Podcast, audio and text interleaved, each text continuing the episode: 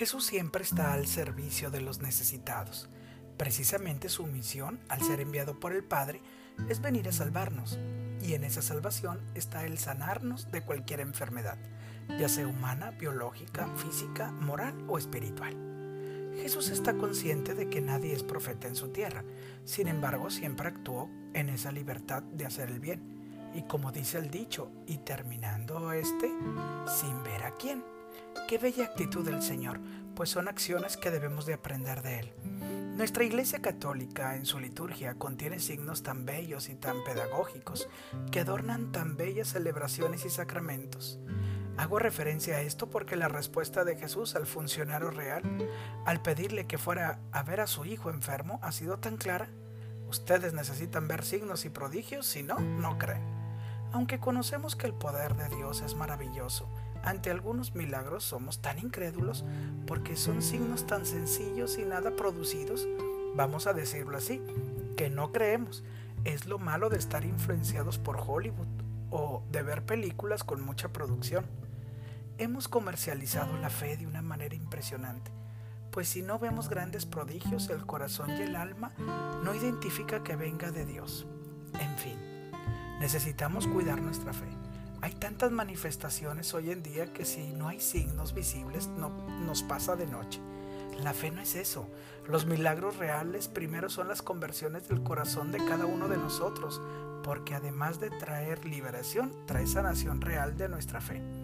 El conocer la Sagrada Escritura, por ejemplo, y no manipularla, tomarla como un libro a veces de letras mágicas y proféticas, si la estudiamos y comenzamos a leer la palabra de Dios y el discernimiento lo hacemos hacia los signos de los tiempos que estamos viviendo, entonces eso sí es un gran milagro, hermanos y hermanas. Hay tantos prodigios que en realidad no nos damos cuenta porque esperamos lo espectacular y así no podemos tomar en serio nuestra fe, ni mucho menos perseverar en ella. Esta sanación es un milagro porque el funcionario real, no sé si era romano o judío, pero la situación está en que pocos creían que Jesús era el Mesías. A este hombre Jesús lo cautivó seguramente porque escuchó sus discursos o miró sus milagros que tenían como intención servirnos y no para asombrarnos. Confío en Cristo y esa es una actitud que hoy en día, aún creciendo en una educación católica, se ha ido cayendo por él hasta ver no creer. Hay milagros interiores. Imaginemos que un día despertemos o estemos en cualquier lugar y de repente empecemos a tener conciencia de nuestros pecados más arraigados y más abominables.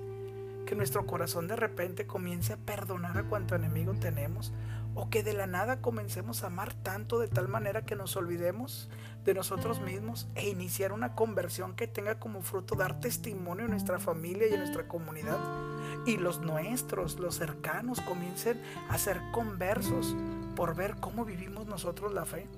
Ay hermanos, son tantos milagros como el despertar todos los días que a todo esto le quitamos valor porque no vemos lo extraordinario ni la mano de Dios en ello. Jesús, danos el don de poder ver tus milagros más silenciosos que haces cada día en nosotros. Amén.